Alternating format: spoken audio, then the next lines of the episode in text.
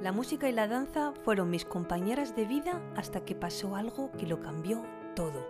Soy Claudine Ibarra y estoy feliz de que te unas a mi podcast La vida que quieres, desde el que te ayudaré a superarte, conseguir tus metas y dirigir tu vida hacia el bienestar y el éxito.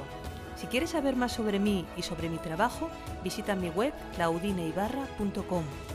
Todo pasa por algo y si estás aquí acompañándome, espero que sea para que los próximos minutos te ayuden a acercarte a la vida que quieres. Necesitaría que el día tuviera más horas. No llego a todo. ¿Te suena? Esa sensación de que el tiempo del que dispones no resulta suficiente para hacer todo lo que deberías hacer. Pues de eso te voy a hablar hoy, de la gestión eficaz del tiempo porque tienes 24 horas al día y las repartes como si vivieras tres vidas a la vez. El tiempo es un recurso escaso y limitado que resulta imprescindible para cualquier aspiración humana. Trabajar, comer, dormir, divertirse, todo nos va a exigir tiempo. Vamos a distinguir primero entre eficacia y eficiencia. La eficiencia hace referencia a nuestra capacidad para lograr lo que nos proponemos. La eficiencia significa hacer las cosas bien. Hay que tener en cuenta que la eficiencia no, no es la que garantiza buenos resultados. La eficiencia, como te digo, significa hacer bien eso que estás haciendo. En cambio, la eficacia no significa hacerlo bien, sino hacer lo que realmente hay que hacer. Una persona eficiente es la que conoce el resultado que debe alcanzar y qué debe hacer para conseguirlo empleando los menores recursos posibles.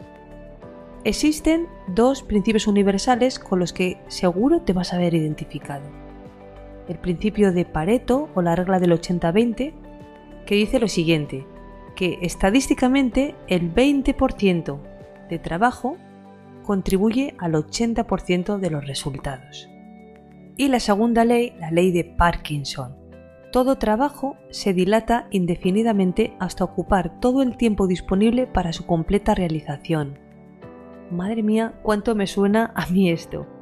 Del tiempo que dispones es el que vas a manejar y el que vas a ocupar, ya sea una hora, 10 o 24. La clave está en asignar tiempo suficiente a las tareas, pero no excesivo.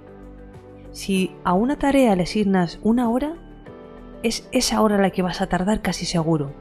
En cambio, si a una tarea le asignas media hora, va a ocupar más o menos, poco más, poco menos de esa media hora que tienes disponible. Una de las cosas que solemos hacer y que debemos evitar para poder desarrollar esa eficacia y, ser eficientes en lo, que hacemos y con nuestro tiempo es evitar la procrastinación lo que viene siendo postergar aquello que queremos hacer. Y para, para evitar esta procrastinación, podemos hacer algo sencillo que es agrupar nuestras tareas en distintos momentos del día. Es decir, dosifica. Y ten en cuenta, además, que la procrastinación es un saboteo de tu mente. Y voy a seguir contándote sobre leyes, esta vez las llamadas leyes de la eficacia. Si las aplicas, evitarás que te domine tu mente y serás más capaz de alcanzar todas tus metas y objetivos. Son seis leyes que te ayudarán a administrar tu tiempo de manera eficaz. Toma nota, vamos allá. La primera ley es la ley de la claridad. La claridad representa el 80% del éxito.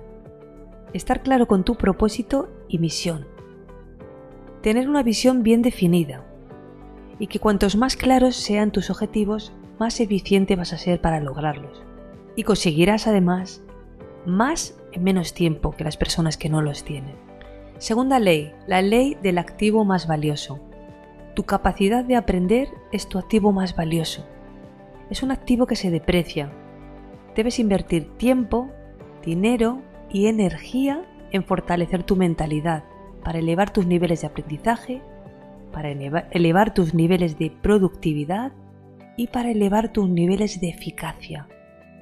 Así que estás en un momento precioso y en, lo que tienes, en, el que tienes en tu mano muchísimas maneras de aprender y de formarte, de leer.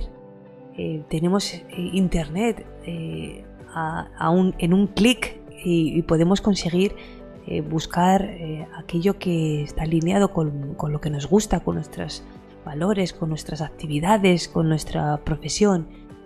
El caso es que tengas la sensación de que en tu vida te vas nutriendo de, aprendizaje, de conocimiento y que cada día eh, incluyes algo en tu vida que, te hace fortalecer esa mentalidad y ser más eficaz además. Tercera ley, la ley de las prioridades. Establece prioridades que sean coherentes con tus objetivos. Esto es muy importante. A veces no sabemos dar prioridad a las cosas porque no tenemos tampoco los objetivos claros. Ya hemos hablado de esa primera ley, de la ley de la claridad. Bueno, pues una vez que tengamos esos objetivos claros, establece prioridades. Para conseguir cosas importantes debes concentrarte en aquello que aporta valor a tu vida y a tu trabajo. Tu capacidad de fijar prioridades claras para usar tu tiempo determina la calidad de tu vida. La cuarta ley es la ley de la planificación. Con una planificación podrás ser más eficaz. No me cansaré de insistir y de hablar de que detrás del éxito, detrás de todo lo que hagamos, tiene que haber una planificación. Tenemos que tener un plan. Cada minuto que inviertes en planificar va a mejorar considerablemente las actividades al momento de la ejecución. La intención de la planificación es que optimices el uso del tiempo en el trabajo y en tu vida personal y que, consigas eh, llevar a cabo y, lograr todos tus objetivos. No dejes a la improvisación y al azar que se apoderen de, tus sueños, de tus objetivos. Elige cualquier método, elige eh, una agenda planificadora, elige un sistema digital, lo que tú quieras, pero em, empieza tu día planificando todo aquello que quieres lograr. Y cada día se irá sumando haciendo que eso se convierta en una semana de éxito y cada semana se irán sumando consiguiendo que en tu mes hayas logrado lo que te habías propuesto, pero porque antes lo has planificado. La quinta ley es la ley de las recompensas. Todo lo que haces tiene una recompensa. Como consecuencia de la calidad y los resultados de tus acciones, progresos y logros, tendrás recompensas. Y mucho de lo que se obtiene es consecuencia de una buena organización del tiempo. Además de esto, vas a activar el sistema de recompensa del cerebro. Y así te vas a motivar para entrar en ese círculo de excelencia y siempre eh, volver otra vez a, actuar, a pasar a la acción para volver a, conseguir esa recompensa. Inicia, inicia ese pequeño paso y ese pequeño paso que te va a llevar a un segundo y a un tercer paso hasta conseguir el resultado que quieres. Y cuando termines, disfruta de esa recompensa y motívate para volver a empezar. Y la última de las leyes de la eficacia es la ley de las secuencias. La vida es una secuencia de eventos. La administración eficaz del tiempo te va a permitir tomar el control de la secuencia de eventos de tu vida. La vida es una toma de decisiones. Y tu vida es el resultado de las decisiones que has tomado. Así que si no te gusta tu vida, es el momento de tomar mejores decisiones. Muchas gracias por haber escuchado este podcast. Si te ha gustado, me ayudarías mucho dejándome un comentario, una reseña o compartiéndolo con personas que creas que les puede servir.